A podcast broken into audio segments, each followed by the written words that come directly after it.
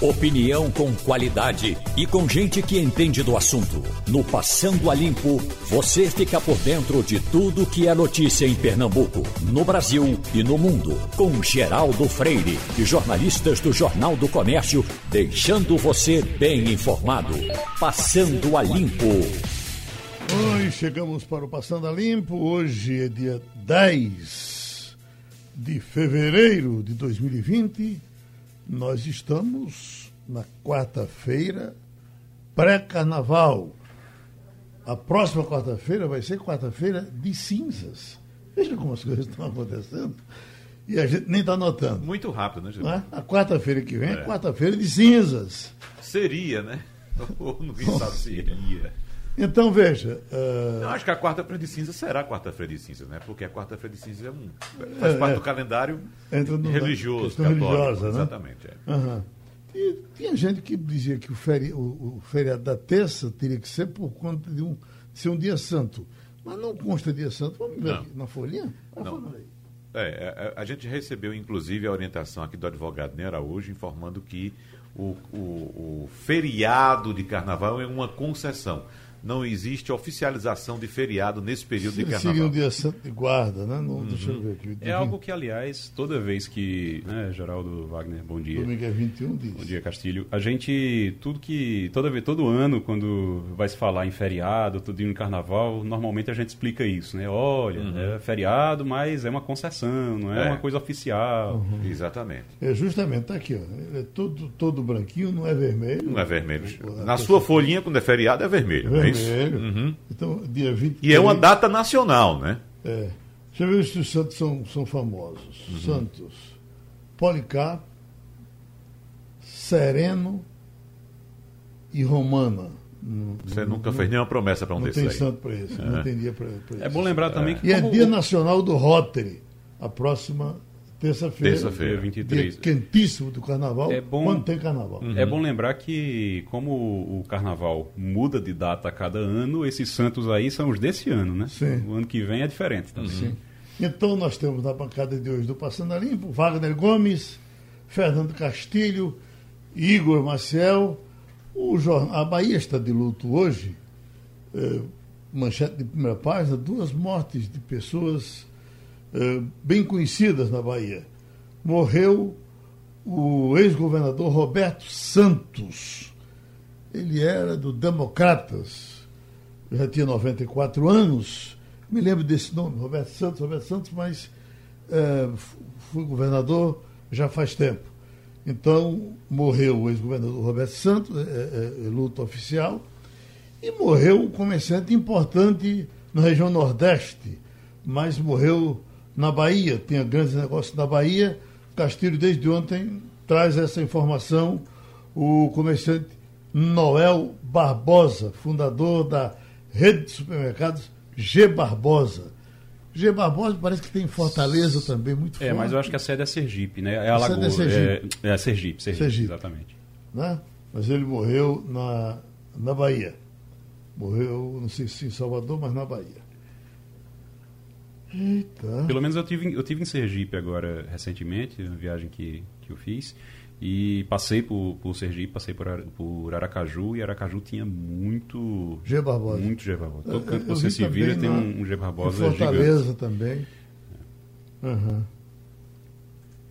Deixa eu ver, eu estou com alguma coisa aqui para trazer para vocês, mas vamos em frente. Castilho não está na linha? Ainda não? Diga você aí, Wagner. O Geraldo, acaba de chegar mais um, um carregamento de insumo da Coronavac para a produção de quase 9 milhões de doses da vacina contra o coronavírus em São Paulo. Então, foi uma carga uh, produzida pela Sinovac, em parceria com o Instituto Butantan, que desembarcou uh, pela manhã, ou agora pela manhã, no aeroporto de Cumbica. E, segundo o governo do estado, serão desembarcados cerca de 5.600 litros do IFA, que é o Instituto Farmacêutico, o insumo farmacêutico ativo, suficiente para produzir quase 9 milhões de doses contra a, a Covid-19. É, é, é, importante, agora, a gente sempre observa a chegada dos insumos, o anúncio de que os governos estão se mobilizando, tanto o governo federal quanto os estaduais, buscando essas, essas vacinas, mas a verdade é que o que a gente espera mesmo é que essa velocidade de vacinação é, seja maior. Tivemos um anúncio importante ontem, é, é, feito por um grupo de empresários liderado pela, pela empresária é, que é a líder do Magazine Luiza, Luiza Trajano, um anúncio importante, Igor. Não sei como é que você avaliou aquele pronunciamento que ela fez em mídias sociais, gravou um vídeo uhum. que me, eu senti falta ali da, do, do vestimento, da vestimenta de um presidente da República, porque o pronunciamento que ela fez foi o pronunciamento de um líder que deveria acalmar sua população e também levar um pouco de esperança para seu povo. Eu achei é, é, extremamente otimista ela utilizar a, a, a posição, é, a certeza de que pode vacinar toda a população brasileira até setembro. Isso aí é de um otimismo impressionante. Mas mesmo assim, não deixa de ser a posição de um líder que tenta levar ânimo, positividade e esperança para um povo. Consegui... Era isso que eu esperava mas, de um líder no Brasil. Eu não consegui entender os caminhos que ela tem construídos para fazer isso. Né? Ela disse que é... tem, tem interesse, não vai comprar vacina. É, é, mas... é, uma, é uma situação complicada. Eu estava vendo agora, a gente está vendo agora, noticiário, Salvador suspende vacinação de profissionais de saúde, porque não tem dose suficiente. Tem dose. O estoque de doses quase esgotado, suspendeu uhum. porque precisa guardar para dar a segunda dose em quem já recebeu. Então, é, é realmente está difícil você adquirir, você ter a vacina aqui. A gente tá, ouve falar da, da Covaxin, que vocês estavam falando agora uhum. há pouco aqui na, aqui, no, aqui na rádio. Covaxin, aí, só, aí quando diz, olha, vai ter, mas está dependendo de assinatura, de autorização, e aí um mês depois vai ter a vacina. Ah, quando fala na, na Sputnik, ó, mas está dependendo de assinatura, de aprovação disso e daquilo. Então a gente está atrasado na burocracia, a gente está muito atrasado na burocracia, não anda. Quando Luísa Trajano fala, é, a gente sente uma pontinha de esperança porque. Que ela, que ela destravanque essa burocracia. Que ela né? consiga, né? de alguma forma, uhum. a, ali mobilizar as pessoas e destravar isso. O problema é que, concordo com o Geraldo, a, a, gente não sabe exatamente como é que seria isso, como é que isso vai acontecer. É. Ela gravou um vídeo ontem explicando porque causou um, um certo problema quando ela lançou. Uhum. Causou um certo problema porque ela falava é, em conseguir as vacinas e o, o, setor privado fazer vacinação. Aí ela teve que voltar para explicar: uhum. a gente não vai comprar vacina para aplicar nas pessoas, não. É o governo que tem que fazer isso, mas a gente vai fazer uma mobilização e tudo. O, Igor, deixa Até eu trazer, que ponto doutor, isso vai doutor Atel né? Maciel é uma grande especialista, tem contribuído muito aqui com o nosso debate, com os debates nacionais. Ela é epidemiologista é, e está envolvida nisso tremendamente. A doutora Etel, como é que a senhora entendeu a participação, a entrada da, da, da empresária Luísa Trajano uh, uh, ontem, dando aquele recado? Quais são os caminhos, de que forma ela pode colaborar com essa vacinação que a gente tanto está querendo? Bom dia, Bom dia. Bom dia a todos que nos, nos ouvem, nos acompanham aqui. Então, a, a, princípio, eu também tive a impressão de que haveria uma mobilização do setor privado para compra de vacinas e doação para o SUS. Eu, a, a, princípio, foi isso que eu entendi da, das reportagens que circulou né, uhum. ontem. E depois, ah, com a esclarecimentos que foram feitos por ela, o que deu a entender é que haveria uma forma de mobilização para auxiliar ah, na distribuição, né, na, na, aplicação, se fosse necessário, de locais. Então, é um, outro tipo de mobilização. No, no, primeiro momento, eu até achei um pouco estranho, porque a gente está acompanhando né, todo, é, toda essa, essa história das vacinas e a gente tem visto que mesmo depois da, da medida provisória, assim, o problema não é o dinheiro. Né? O problema tem sido a falta de negociação que o governo eh, deixou de fazer né, no ano passado eh, com a Pfizer, né, que os documentos, inclusive, já, já vieram a público, e com outras fabricantes que não nos possibilitaram agora o acesso às doses das vacinas. Então, esse era na verdade, esse é o principal obstáculo agora, né? A, o que o governo fez, que foi a, a transferência de tecnologia com a Fiocruz, né, com a AstraZeneca, com a AstraZeneca para a Fiocruz, é muito bom a médio e longo prazo, porque nós vamos ter essas vacinas sendo produzidas aqui. Mas no curto prazo, é um pouco mais demorado, né? Porque tem todo, tem tudo isso que a gente está acompanhando, né? Chegada das IFAs, tinha a finalização daquela construção que a Fiocruz estava tá terminando, onde vão ser feitos depois, né? As IFAs aqui, a produção. Então, tem um caminho a ser percorrido aí que vai ser muito importante para o Brasil para deter essa tecnologia e depois produzir. Mas nesse primeiro momento, nós estamos aí com poucas doses ainda, né? Uhum. Uh, Wagner Gomes? Uh, doutora Ethel, ontem nós conversávamos aqui com o doutor Jarbas Barbosa, da OMS, e eu citei esses, esses, três movimentos que surgiram no Brasil em prol da vacinação. Tanto aquele pr primeiro movimento de grandes empresas nacionais em prol de aquisição de vacinas para vacinar seus funcionários, como também é, é, é, o, essa, essa iniciativa de, da empresária Luísa Trajano e outras iniciativas também. Agora, Uh, uh, citei também a questão de uh, o segmento de clínicas privadas de vacinação tentando adquirir algumas doses de vacinas. A senhora acha que esse, esses movimentos deveriam ser arrefecidos e deixar de fato essa questão da vacinação somente para o setor público? Ou é válido essa tentativa do setor privado também tentar fazer algum tipo de mobilização para vacinar a população? Bom dia, Wagner. Olha só, eu acho que nesse primeiro momento, eu não sempre tenho colocado, não há problema em si do setor privado ter vacina, como tem no nosso país. Isso já é algo que acontece. O problema, Wagner, é em uma pandemia. Nós estamos no meio do furacão. No meio do furacão, quem tem que ter a ação coordenada e que não está acontecendo, né, infelizmente, é o Estado brasileiro. A gente, e a gente tem condições de fazer isso. A gente não precisa do setor privado, a gente não precisa de nenhuma outra. Nós sabemos, nós temos, nós temos experiência de mais de 40 anos, Wagner, fazendo isso. Nós podemos fazer vacinação, vacinar 10 milhões de pessoas por dia. Nós fazemos isso nos dias D. Então, nós temos a capacidade e nós temos como fazer. Nesse momento que está acontecendo, é, um, é uma falta de organização, infelizmente temos nesse momento algumas pessoas que estão ocupando cargos no Brasil que desconhecem o sistema. Então isso acaba dando aquelas travando um pouco o sistema, porque essas pessoas não conhecem, nunca participaram, não, não têm competência técnica para isso. E temos hoje muitas pessoas com competência técnica no PNI, no nosso Programa Nacional de Imunização. Só que elas não estão à frente do processo. Então, o que o governo tem que deixar agora são os técnicos que sabem fazer, que eles assumam a frente e coloquem o plano em ação. A outra coisa que eu compreendo que está acontecendo, a gente já tem aí agora pouco mais de três semanas né, de campanha, é, o que está acontecendo? O governo ele deixou em aberto para os estados definirem as prioridades dentro das prioridades. Dizer, no última, na última versão do plano, aí do dia 29, o governo retirou as fases.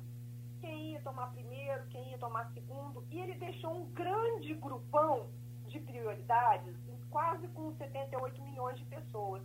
E o que está acontecendo agora, Wagner, é que cada um estado está fazendo de um jeito, uma coisa que nós nunca fizemos assim. Então está faltando aquele direcionamento que nós sempre tivemos para dizer assim, agora nós vamos fazer isso, depois nós vamos fazer aquilo. Terceiro, nós vamos fazer assim. Um exemplo, não sei exatamente como está acontecendo é, aí, mas a gente está acompanhando uh, os estados aqui mais próximos, né? Estou aqui no Espírito Santo.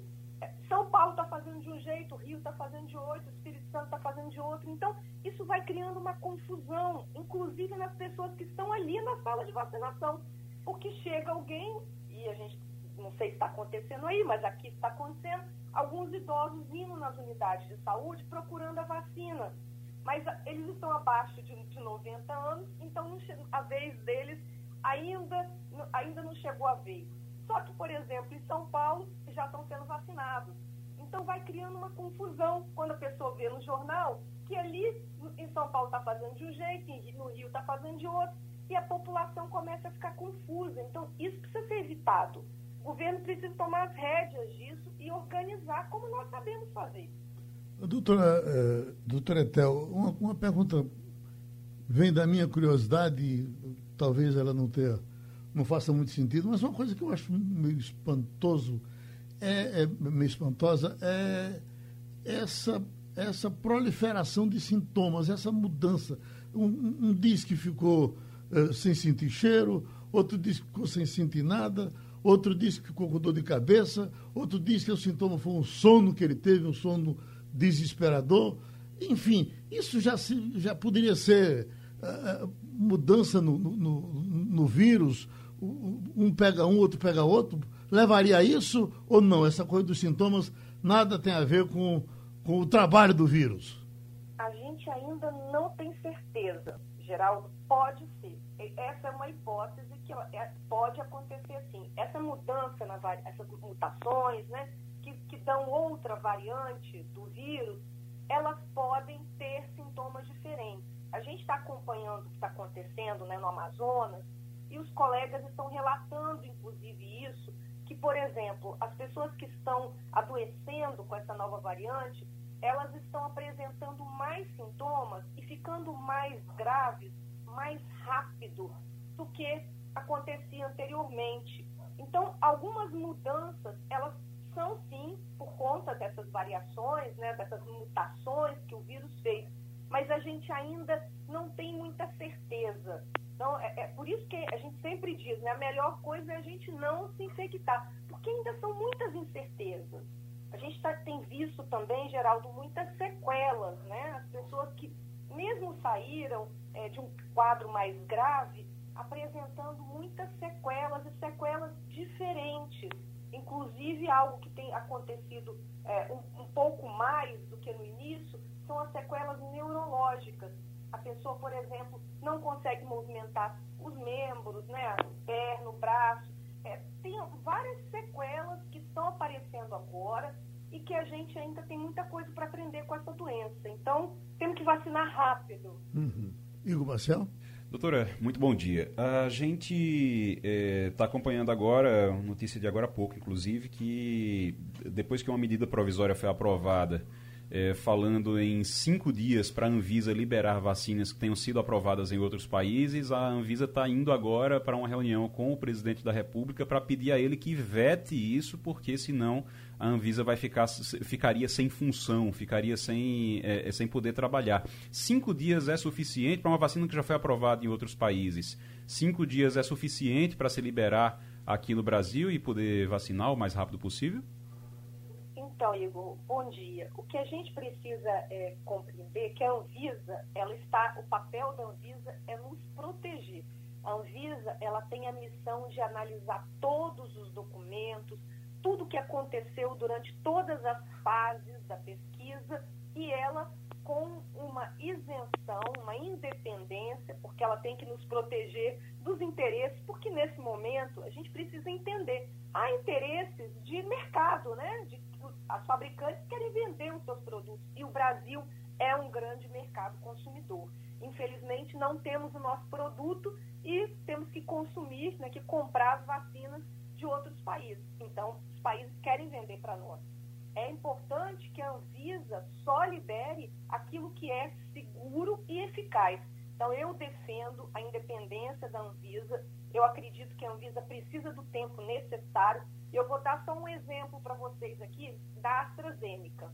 A AstraZeneca, ela foi a, aprovada no Reino Unido, mas a fábrica que produz as vacinas que são entregues para o Reino Unido e a Europa é uma cidadezinha que fica perto de Bruxelas.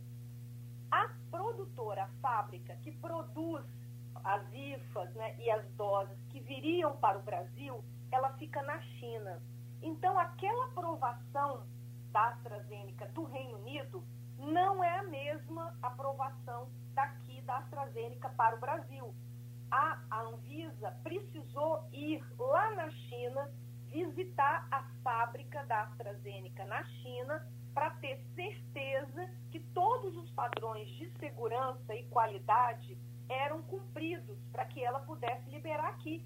Então a gente tem que ter muito cuidado com isso e tem que deixar a Anvisa trabalhar da forma que ela, que ela precisa fazer. Porque é melhor a gente esperar mais cinco dias e ter um produto seguro e eficaz do que a gente aprovar algo que outro país aprovou, que não tem o mesmo critério que nós. A gente tem que lembrar que a Anvisa hoje ela está no mesmo nível que as agências regulatórias mais importantes do mundo. Então, assim, a Anvisa precisa cumprir os padrões de qualidade dela. Ela tem sim que visitar a fábrica lá na Rússia, ela tem que saber se aquilo está sendo tudo certo, porque ela está aqui para nos proteger. Então, eu concordo com a Anvisa e eu concordo que ela precisa de mais tempo. E vamos analisar aqui, Igor. Se a Anvisa liberar com cinco dias, essas vacinas estarão aqui para serem administradas nos nossos braços? Elas não estarão. Hum. Então, não, pode parecer que o problema é a Anvisa, que é a Anvisa que está atrapalhando, mas não é a Anvisa. Nós não fizemos esses acordos, nós não compramos nada ainda, não tem nada fechado sobre essa vacina Sputnik V. Então, vamos fazer os acordos enquanto a Anvisa vai analisando. Certamente teremos mais essa vacina. Eu acredito que sim, pelos dados que foram publicados, né? Eu acredito que sim. Só que nós, pesquisadores, a gente só tem acesso àquilo que está sendo publicado. Né? Foi publicado o artigo no Lancet com uma eficácia de 91,6, excelente eficácia. Só que para provar na Anvisa, a empresa tem que mostrar os resultados de todos os voluntários. Então, é um processo muito mais seguro para nós. Então, a gente precisa que a Anvisa cumpra o seu papel, independente de onde essa vacina vier, que venha de onde vier, mas que cumpra todos os critérios de segurança e eficácia. Chamando a atenção, que uma coisa também que curiosa é que essa confusão foi criada, a Anvisa cheia de credibilidade, né? É, e, e essa comissão foi criada por um deputado que é líder do governo agora e que foi ministro da Saúde. O que quer dizer que, não é? é. quer dizer que qualquer Zé Mané pode ser ministro da Saúde. Né? Mas, é, é, Fernando Castilho. É, bom dia, Geraldo. Bom dia, ouvintes. Eu tenho uma curiosidade sobre essa questão da Sputnik, doutor Etel. Eu estava lendo aqui, a gente sempre lê muita coisa, que fora o artigo da revista científica The Lancet, nenhuma agência homologou ainda a Sputnik 5. Isso, inclusive, é um dos questionamentos que se faz, porque tem 16 países estão usando a vacina, mas nenhuma agência internacional deu essa credibilidade. Essa coisa é, é, é importante, o fato de já ter sido usada, mas nenhuma agência é, de, de credibilidade ter dado isso, é um complicador? É eu, a gente não, não consegue compreender todos os, todos os meandros que existem nisso. Há interesses econômicos, isso a gente pode ter certeza, né? É, se a Anvisa der o aval para a Sputnik V, é, isso abre para ela portas para outros países, para comercialização em outros locais, porque a nossa agência é uma agência que tem credibilidade. Então, o que está acontecendo aqui é uma tentativa de fazer que vai beneficiar uma empresa, não é para beneficiar o povo brasileiro. Então, isso que a gente tem que entender.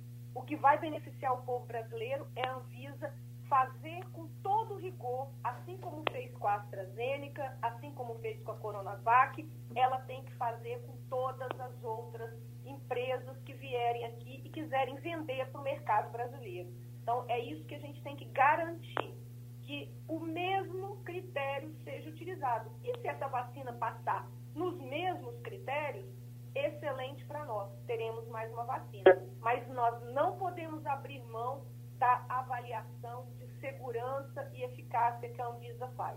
Muito obrigado. Outra vez a doutora Etel Maciel, que participou, participou, aqui com a gente no Passando a Limpo, com outra contribuição. Estamos já com o jurista José Paulo Cavalcante. Doutor José Paulo chamou a atenção aqui da gente no estúdio há pouco a repetição da fala de ministros do Supremo, destacando Lewandowski e Gilmar Mendes, a raiva, a ira com que eles falavam, espumando com, com, eh, na, na defesa desse, desse material que foi liberado ontem, mas que, dando a entender que a, a, a, intenção é chegar até Sérgio Moro. Isso quer dizer que já, já, já, já, quando chegar na hora de, de, de Sérgio Moro, inevitavelmente ele vai ser condenado, a questão da, da parcialidade vai, vai, vai colar no nosso ex-ministro?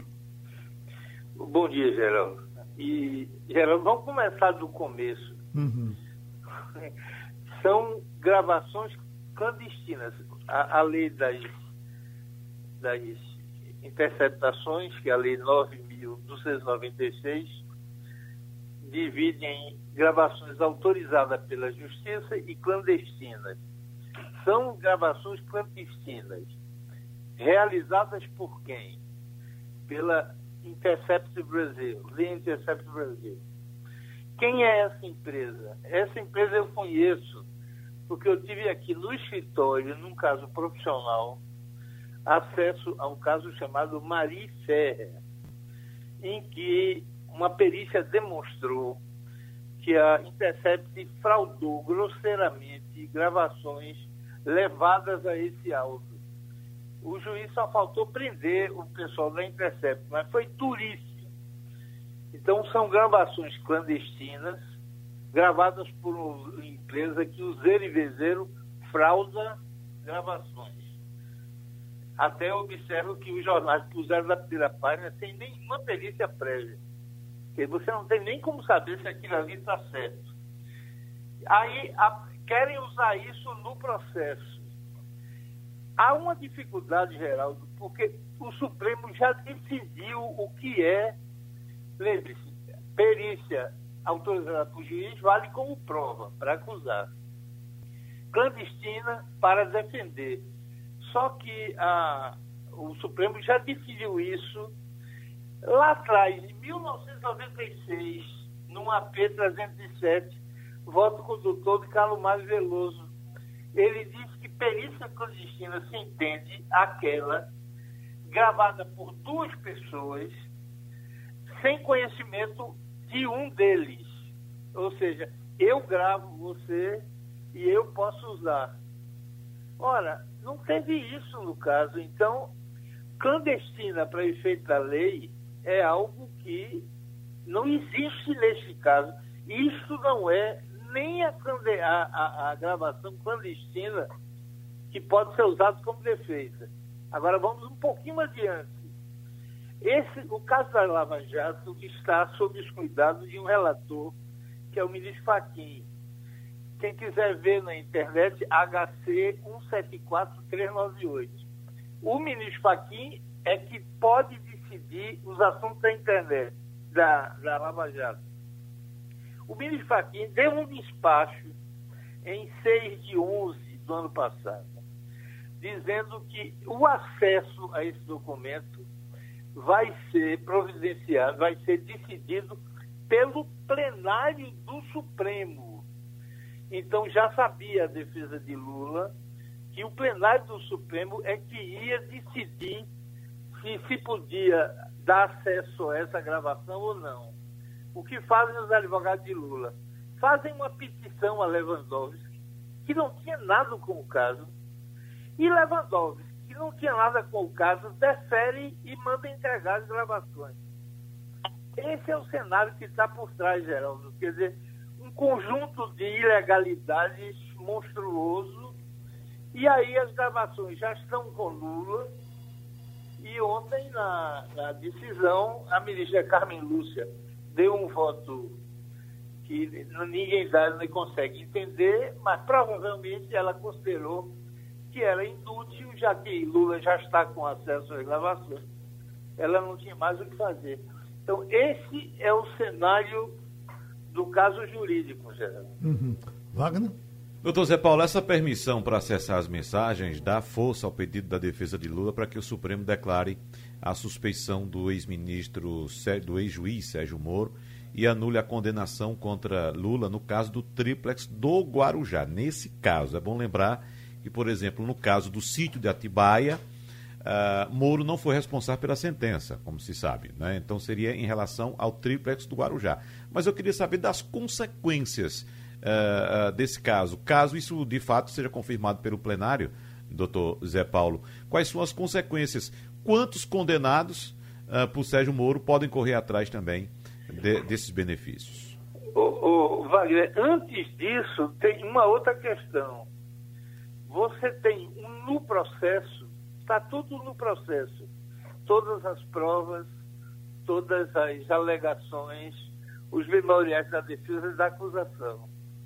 Essa sentença de primeiro grau é examinada por três desembargadores federais, no caso da quarta turma do TRF4 lá de Porto Alegre. E os três desembargadores, examinando o caso inteiramente, chegaram à conclusão que ele é culpado. Então, 3 a 0. Depois o assunto sobe para o STJ. São cinco desembargadores ah, de primeiro nível, da quinta turma do STJ. Examinaram o processo inteiro e chegaram à conclusão de que Lula era culpado por 5 a 0.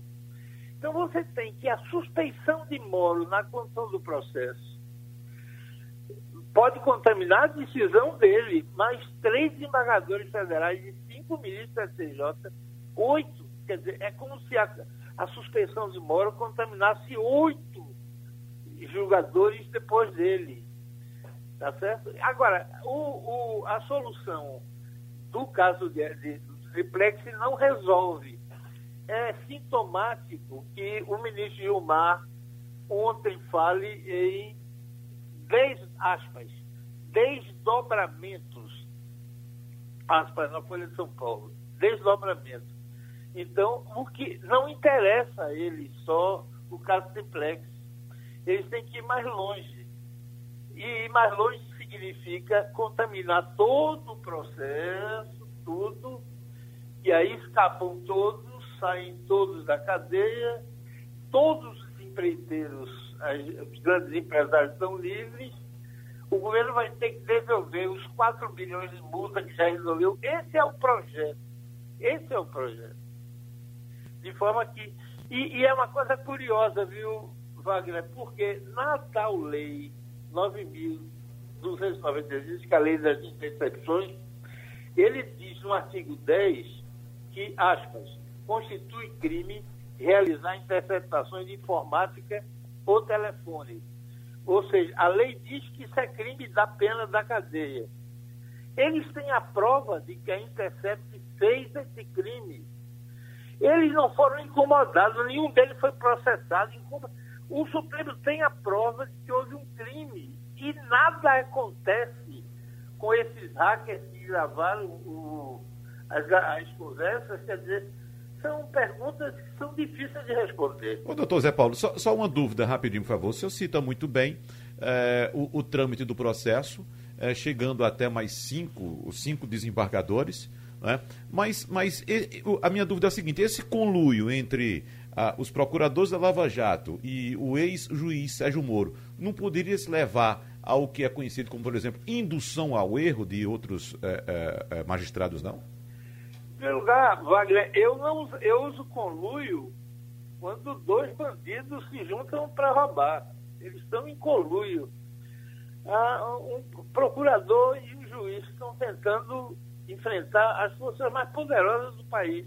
Não podem nem conversar entre eles. É conluio. Conluio é coisa de bandido, de, de criminoso. Agora, de qualquer forma, você não tem. A, a, a imprensa Wagner, a defesa, Wagner, tem todos os memoriais. Ele, ele pode pedir a prova que pedir. Só para você ter uma ideia, viu, Wagner? A, a defesa tem direito, teve tinha direito, como era o Vale Réus, a oito testemunhas. Oito. Indicaram 93. Oito, como são vários réus, conta-se dobradas testemunhas, a lei assegura a eles o direito de ouvir oito testemunhas. Eles indicaram 93. Sérgio Moro deferiu e ouviu as 93. Nenhuma testemunha de casa deixou de ser ouvida, nenhuma prova deixou de ser produzida. Como é que você acha que três homens barbados, três embargadores federais experientes, cinco ministros do STJ, Como é que eles entraram nesse conluio, usando sua expressão, como é que eles entraram nesse? Tem os 93 de mil defesas falaram, estão lá as provas. Nenhuma prova requerida por, pela defesa de Lula foi deixada de ser realizada. Está tudo nos autos. E você acha que os três embargadores federais e cinco ministros foram induzidos ao erro? É, pessoas maiores de idade, com experiência. Isso é, isso é artifício de defesa, mas tem nenhuma aderência com os fatos, não pode ter. Então a gente abraça outra vez o doutor José Paulo Cavalcante, que contribuiu com o Passando a Limpo. Eu estou vendo aqui que isso voltou a, a ser de, de, denunciado de forma acentuada. Isso é cíclico. Médico é denunciado pelo Ministério Público por morte de paciente após lipoaspiração em consultório do Rio de Janeiro. Houve um tempo que isso acontecia com muita frequência, muitas denúncias. Lembrar e... que aconteceu um caso recente, eu não sei se foi de aspiração aqui em Pernambuco, né? De uma moça, uma modelo. Não, é, é, ela, ela é pernambucana, uhum. mas ela é, fez o, a cirurgia, parece que foi fora daqui. Sim, mas foi, ah, foi, foi, foi com Juazeiro, parece. Não, de, de, de, do, do Pajeú, acho que Ela é do São Pajeú. do Egito, né? Fez no, numa cidadezinha, foi, foi Juazeiro da Foi na, na, no Ceará. No Ceará, Ceará. Ceará. Exatamente. Morreu, né? E morreu a moça. E essas coisas estão acontecendo agora com muito mais frequência, novamente. Eles tinham dado uma parada, né? Uhum. Mas é uma loucura. Já estamos com ele? Então, estamos com o presidente do Clube de Diretores Logistas, ou da Câmara de Diretores Logistas, Fred Leal, e os, o, o, o carnaval sem feriado está chegando. O comércio vai aderir por completo? Essas decisões, inclusive, de governo e prefeitura, ajudando o pessoal, vai fazer com que essas pessoas comprem mais? Qual é, o comércio está animado para enfrentar esse carnaval fora do carnaval? Bom dia, Geraldo. Olha, eu acho que a decisão do governo foi muito porque a gente já teve, teve um, um ano difícil em 2020, esse trimestre não está sendo fácil, então isso são dias a mais que nós vamos ter para abrir. Nós fizemos uma pesquisa junto a todos os polos aqui do centro e também aos shoppings, todos estão querendo abrir, o pessoal está animado, então nós vamos abrir no sábado, domingo, segunda, terça e quarta, todos os dias. Geralmente é, no domingo, algumas lojas do centro abrem, outras não. Mas os shoppings abrem todo domingo normalmente. Então nós vamos ter um período absolutamente normal, com os horários normais, e com uma esperança, quer dizer, para minimizar esse prejuízo que nós tivemos é, durante o ano passado. E está sendo difícil ainda com essas decisões do governo, dessa ajuda emergencial. Então estamos animados, vamos fazer promoções, estamos fazendo uma divulgação importante e o que eu senti do pessoal do lojista é que todos estão animados em abrir. Eu acho que é o que vai acontecer. Wagner Gomes? Presidente Fred Leal, eu, eu concordo com o senhor. Acho importante que o comércio abra as portas, afinal de contas, amargou um prejuízo muito grande no ano de 2020 e qualquer dia de trabalho é bom para diminuir esses prejuízos e que a vida seja tocada normalmente nesses dias que seriam de carnaval. Só que eu gostaria que o senhor avaliasse também a decisão de outras categorias, inclusive também do governo federal, que decidiu manter o, o ponto facultativo para seus funcionários nos dias que seriam de carnaval e de outras categorias, como, por exemplo, escolas. Eu tenho, por exemplo, comunicado de uma escola aqui informando aos pais que, conforme a Convenção Coletiva dos Professores e Trabalhadores de Estabelecimentos Particulares de Ensino, nos dias 15, 16 e 17, não haverá aula nas escolas privadas. Ou seja, não há uma coordenação nesse momento em que seria importante que as pessoas mantivessem sua rotina de trabalho para evitar, inclusive, essas folgas grandes e evitar, consequentemente, aglomerações, mesmo que pontuais. Doutor Fred, como é que o senhor avalia essas é, questões? Olha, a gente tem procurado que realmente a gente tenha unidade em torno disso. Você veja um ponto, você tocou num ponto muito importante. Está faltando nessa nessa perna está faltando o setor bancário. Nós temos feito algumas gestões, inclusive a nacional com a Febraban, para que os, os bancos abram. É muito importante que os bancos abram, porque na medida que eles abram, a gente vai ter um movimento muito maior. As escolas é cada uma. E aí tem um detalhe também que a gente precisa analisar o seguinte: tem algumas convenções coletivas que não permitem que, que se abra. Aí é uma questão muito particular. O ideal é que todos estivessem unidos. Eu acho também que a gente não conseguir a unidade de todo mundo, pelo menos grande parte. Nesse ponto, a única coisa que me não é que me preocupa, mas que a gente está fazendo a gestão, é que os bancos abram. a FEBRABAN ainda não deu nenhuma é, solicitação sobre isso. Na parte do governo estadual, acho que foi muito importante o governador e a prefeitura também cancelarem o ponto facultativo. Na parte federal, você está me informando, eu não tenho conhecimento, mas eu tenho a impressão que também vai ter pontos facultativos.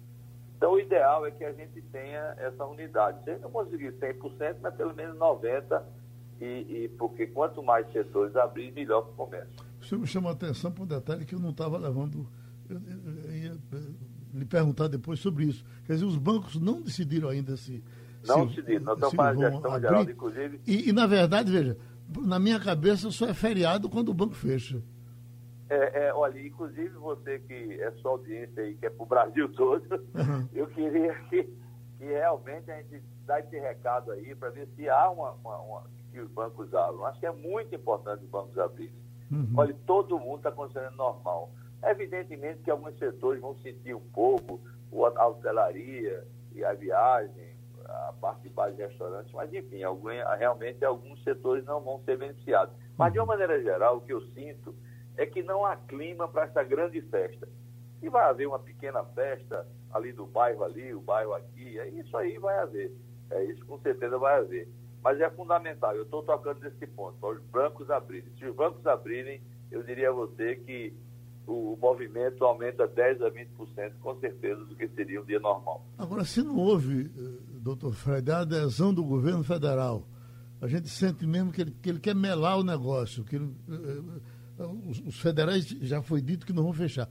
Se o Banco Central não fecha, se o Banco Central fecha, os bancos todos fecham, né? É, aí, aí entra aí um aspecto político que eu não queria entrar na história, entendeu? Eu sei. É, é Mas política, se, o, se o governo diz o, o Banco Central vai funcionar, os bancos abrem todos. Eu acho que, não sei se a Febraban vai querer peitar o Banco Central. Olha, a gente quer funcionar. Só pode é, funcionar se o Banco Central estiver é aberto. É isso que eu digo, né? É, eu acho que aí é mais um entendimento, entendeu? Eu acho que a gente tem que forçar até o último momento para que os bancos abram. Uhum. Mas se não abrirem, paciência, eu acho que o movimento vai ser bom também. E vamos fazer. A gente está tentando ver, Geraldo, que haja a maior normalidade possível, quer dizer, que Exatamente. dias normais. Castilho? Só uma informação aí. É, já está decidido que o banco não vai funcionar. Saiu a resolução número 2932 do Banco Central, que facultou as instituições financeiras a livre fixação de horário na quarta-feira de cinza o horário de funcionamento das agências em todo o território nacional, segunda e terça-feira de carnaval, sem expediente ao público. Já está decidido. Não vai ter funcionamento. Então é assim, dia 15 e 16, sem expediente ao público, e na quarta-feira, é, a partir das 12 horas. É, o Banco Central já mandou isso, é a resolução 2932 que saiu, se não me engano, essa semana aqui no dia 17. É, a gente tem conhecimento, no dia viu, 7. Fernando, o Castilho, a gente tem conhecimento disso. O que a gente está fazendo é, um, é uma pressãozinha, porque você sabe que esse governo muda cada expediente, né? Esse governo fica mudando. Eu não sei se há uma pressão, não sei aspectos políticos.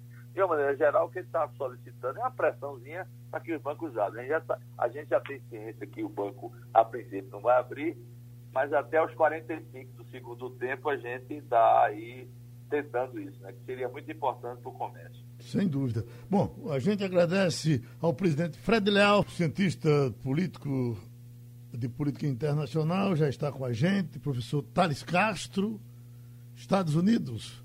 Vamos, vamos para lá, Igor Marcel? Vamos para lá. O professor, muito bom dia. A gente. Muito bom. Bom dia. A gente acompanhou agora e deve ter muita gente estranhando quando viu que o Senado é, concordou, aprovou a constitucionalidade é, do impeachment de Donald Trump. E aí tem muita gente que deve estar dizendo, olha, mas Donald Trump não deixou de ser presidente? Como é que estão fazendo o impeachment de Donald Trump se ele não é mais presidente? Lá é, isso é possível e isso aconteceu no Senado, o Senado que tinha maioria republicana é, e que salvou ele já de um impeachment quando ele era presidente. Dessa vez, qual é a perspectiva? Piorou a situação para Donald Trump e o que é que significa esse impeachment? Ele não vai ser retirado do governo, ele já saiu, mas ele pode não, ele, ele pode ficar impedido de voltar, né? É, ontem, ouvintes, é porque até ontem o que se dizia com isso não vai dar em nada. Uhum. Até o pessoal falando de lá, não vai dar em nada. A partir do momento que o Senado toma essa decisão, significa que pode dar em alguma coisa? É uma, é uma excelente pergunta, Geraldo. É, o que acontece é que uma vez que ele passou é, o poder, não passou a faixa formalmente, porque ele não estava na cerimônia do dia 20 de janeiro lá passando o poder para Biden. Mas uma vez que o mandato dele foi concluído, o objeto do impeachment foi caducado, foi extinto, melhor dizendo, caducado não, extinto, né? Mas nos Estados Unidos, você tem uma plasticidade maior no que tange a interpretação jurídica da é, é, do impedimento, né, do processo naturalmente impeachment. Então, embora o presidente tenha já saído do poder, você tem ainda avaliações residuais no que tange ao futuro. Então, é por isso que o processo continua é, no Senado e ontem nós é, tivemos a confirmação de que a constitucionalidade desse pleito, seja mesmo o presidente não estando né, no poder, e que, naturalmente, o rito continua. Um fato muito interessante é que, com a chegada de Biden, aquela leve maioria de senadores é, republicanos, ela já não mais existe. Na verdade, você tem 50% do Senado republicano, 50% do Senado democrata. Mas aí o que acontece é que, quando isso acontece, é, o voto de Minerva é feito pela vice-presidente Kamala Harris, que age é, como se presidente do Senado fora. Né? E assim é a regra uh, político-constitucional norte-americana. Agora, o que está em jogo é justamente o futuro. Né? O futuro, naturalmente, de Trump uh, para 2024. Uh, ah, perdão, 2020, é, exatamente. Qual é o próximo, próximo pleito de 2024? Então, consequentemente, o, a delicadeza está em ele realmente tentar novamente ter a nomeação do Partido Republicano e buscar naturalmente é, se candidatar e eventualmente ser eleito. Sobretudo porque Biden já declarou que é um presidente de um único mandato. Biden assume com 78 anos, terminaria o seu mandato com 82 e ele próprio já não é, quer, desejaria pelo menos ser candidato para um segundo mandato. Então o que está em jogo é isso, é o futuro. Né? E o mais interessante, Geraldo, é que o Partido Republicano está num dilema profundo. Qual é o dilema? O dilema é, sabe-se que Trump trouxe muitos danos para o Partido Republicano. Trump, na verdade, é, é, utilizou o Partido Republicano como se fosse uma barriga de aluguel, porque ele, né, ele, ele, quebrou muitas tradições internas. Né? A família Bush, que é um clã importante do Partido Republicano, nunca apoiou diretamente é, é Trump, mas, por outro lado, o Partido Republicano sabe que, que Trump é competitivo eleitoralmente. Né? Então seria uma forma de talvez os republicanos voltarem ao poder não é, em 2024. Então veja que dilema é, pesado eles estão enfrentando nesse momento.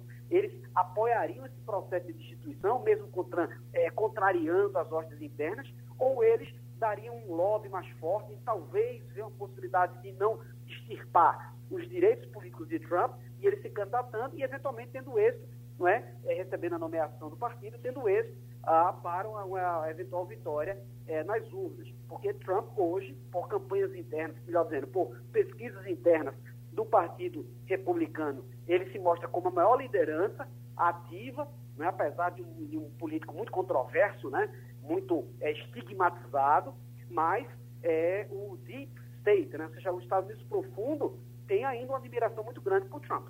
Uhum. Só, só um, um, um, complemento, vale lembrar, é, professor, que dessa, nessa votação, apesar de, ser, de estar 50-50, republicanos e democratas no, no Senado, agora a gente nem precisou de voto de Minerva, né? porque a Kamala Harris não precisou é, dar esse voto de Minerva, porque seis senadores republicanos votaram a favor da Constituição da constitucionalidade do impeachment. Então, eu, eu até entre os republicanos. Eu, eu, queria somar a tua pergunta, uhum. uma coisa que para mim é importante saber. Aqui quem decide constitucionalidade é o Supremo. Uhum. Né?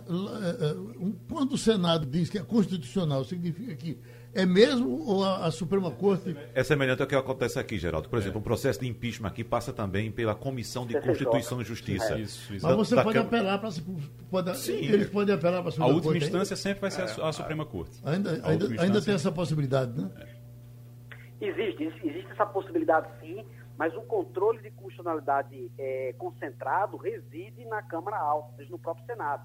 E o que é interessante mencionar é que a votação ontem foi de 56 votos favoráveis a 44 contrários, ou seja, teve votos, é, digamos assim, traidores dentro do, do, do, próprio republicano. Agora, para que realmente Trump, isso é importante mencionar aqui para os ouvintes da Rádio Jornal, para que Trump possa ser destituído dos seus, seus direitos políticos, são necessários 67 votos. Então a margem ainda está, digamos assim, mais elevada. Precisariam aí é, ter votos de mais dissidentes do Partido Republicano para que ele pudesse ser definitivamente inelegível. Então, a, a, a análise política, que as, os próximos dias serão essenciais para que a gente sonde e saiba se haverá mais traição que é raro, tá? É raro na, na, cultura política americana ter essas traições. A gente vê isso muito mais comum aqui na nossa política brasileira. Lá não. As regras do partido são muito fortes, a lealdade partidária é muito intensa, né? o, o respeito aí a, a, ao caciquismo político lá realmente prevalece. Então é necessário ainda ter pelo menos nove votos a mais, tá? Para que Trump venha a ser destituído. E eu acho isso difícil de conseguir. Então é por isso, Geraldo, que você acerta quando você menciona de que pode realmente é, não dar em nada na perspectiva de que ele tenha os seus direitos salvaguardados. São 11 votos a mais, professor Tales. 11, 56 para 67. É, pra, são necessários mais 11 republicanos para caçar os direitos políticos de Donald Trump. Agora, uh, o que é que está acontecendo no Partido Republicano, é, professor Tales? Existe um chamamento nos Estados Unidos para o retorno da normalidade institucional que foi parcialmente quebrada pelos apoiadores e também pelo próprio ex-presidente Donald Trump? Sim, há, há, uma, há uma, um clamor nacional, né, intrapartidário e extrapartidário para que uma normalidade comece a reinar. Porque os quatro anos de Trump foram muito é, desestabilizadores, né, foram muito é, exóticos né, no campo aí da, de uma democracia madura, como é a democracia norte-americana. Não é? A guerra comercial com a China foi travada logo no primeiro ano de mandato dele. A guerra cambial também. Não é? É, a, a, aquele fetichismo que ele tinha da construção de um muro, um muro de 3.700 quilômetros. É uma, é uma muralha da China. Não é? Então, tudo em Trump foi exacerbado, foi turbulento, foi agressivo, e isso culminou naquela aberrante invasão do Capitólio, né, do Congresso americano, no dia 6 de janeiro agora. Então, é, é, é, há um clamor que o país retome os seus trabalhos, se concentre na recuperação do emprego, né, que consiga ter uma cobertura vacinal que, diga-se de passagem, Wagner, a cobertura vacinal nos Estados Unidos está caminhando de maneira muito intensa, né, muito, muito ativa. Agora, o problema é que eles têm 332 milhões de habitantes, não é? Uma população expressiva mas o processo de cobertura vacinal está caminhando de maneira ágil, então eles estão muito voltados para uma agenda interna de pacificação, de tentativa de calmaria, de re retomar o, respeito internacional e, consequentemente, isso toma tempo um pouco. Bom, a gente estava aqui fazendo a conta, quando o senhor chamou a atenção para o tamanho do muro, porque mais de 3 mil quilômetros é, é, é pensar no muro daqui para São Paulo, ou, é ou mais do que isso, né? Exatamente. É, é, é, o, Geraldo, são quatro estados americanos e um deles é o maior estado, é, geograficamente falando, dos Estados Unidos, que é o Texas. São quatro estados que dividem Estados Unidos do México. Uhum. São eles o Texas, o Novo México, o Arizona e a Califórnia. Então estamos falando aí de uma extensão é, é faraônica. Né? Então são quatro estados imensos, em, em boa parte dessa área é uma área desértica, inóspita, não é, com dificuldades logísticas para se planejar uma construção dessa magnitude, além do custo, do custo e da dificuldade operacional. É como se dizia antigamente, é um muro para a gente ver da Lua, né? Exatamente. Mas, ô Castilho, diga aí. É, professor, É, uma, um drama que está acontecendo no Partido Republicano é exatamente essa ideia de se correr, é, fica com Trump, né, se ficar, o partido pode ficar é, refém ou não ter condições de disputar a eleição competitivamente em 24.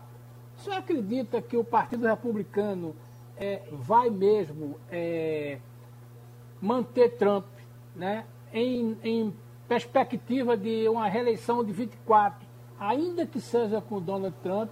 Senhor acha que não vai haver um evento semelhante que aconteceu no Watergate, em que o partido decidiu extirpar o Nixon? É uma excelente observação. Nixon foi extirpado lá naquele 74, né, com o Watergate, lá com o escândalo lá de invasão, né, do, dos diretórios do, do, partido rival, o democrata. Olha, é, é, Castilho, eu acho que o que vai acontecer é o seguinte, eu acho que o Partido Republicano vai tentar apostar não é, na musculatura de uma jovem liderança, e uma delas é o senador Ted Cruz. O senador Ted Cruz é senador pelo estado do Texas, que é um estado conservador, não é um estado é, nacionalista, não é da de, de, economia de petróleo. E se Ted Cruz conseguir vitaminar, ele já foi pré-candidato, tá? Ele tentou ser pré-candidato lá em 2016 e foi rifado, não é, da, da, do processo lá de primárias. Então, é ver se tem uma liderança nova capaz de ter competitividade. E isso é feito através de grupos focais, pesquisas internas, avaliação dos diretórios nos vários estados se essa, digamos assim, pré-candidatura, pré-pré-candidatura de Ted Cruz, senador pelo Texas, não conseguir vitaminar, vitaminar, então, consequentemente, eles vão, obviamente, considerar Trump como uma possibilidade. Porque o pior de um partido político é estar fora do poder, nós sabemos disso. E outra coisa, os democratas estão com praticamente três mandatos aí muito bem garantidos. O primeiro de Biden, que já foi, e os outros dois de Kamala Harris que é uma jovem ex-senadora, ex-procuradora-geral do Estado da Califórnia, Estado rico, Estado importante. Ela tem o, o, a, a, o apelo emocional, sociopolítico de ser uma mulher negra, multi, multicultural. Então, isso na agenda social americana é muito importante. Então, derrotar essa, essa plataforma política eleitoral é muito difícil. Então, os, os republicanos estão realmente entre a cruz e a espada. A gente abraça agradece novamente a contribuição do professor Thales Castro aqui ao Passando a Limpo. E terminou. Opinião com qualidade e com gente que entende do assunto. Passando a Limpo.